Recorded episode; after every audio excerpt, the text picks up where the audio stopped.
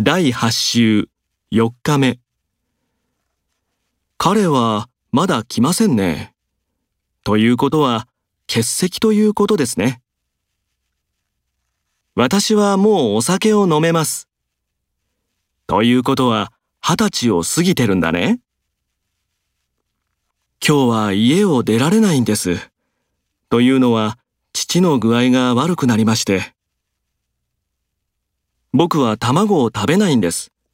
というのはアレルギーがあるんですよ。彼は真面目で誠実な人だ。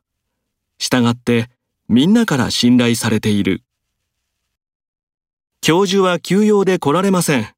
したがって講義は中止です。全商品3割引きです。ただし、この棚の商品は除きます。品はいい。ただ、値段が高すぎる。僕は構わない。ただ妻が何と言うか。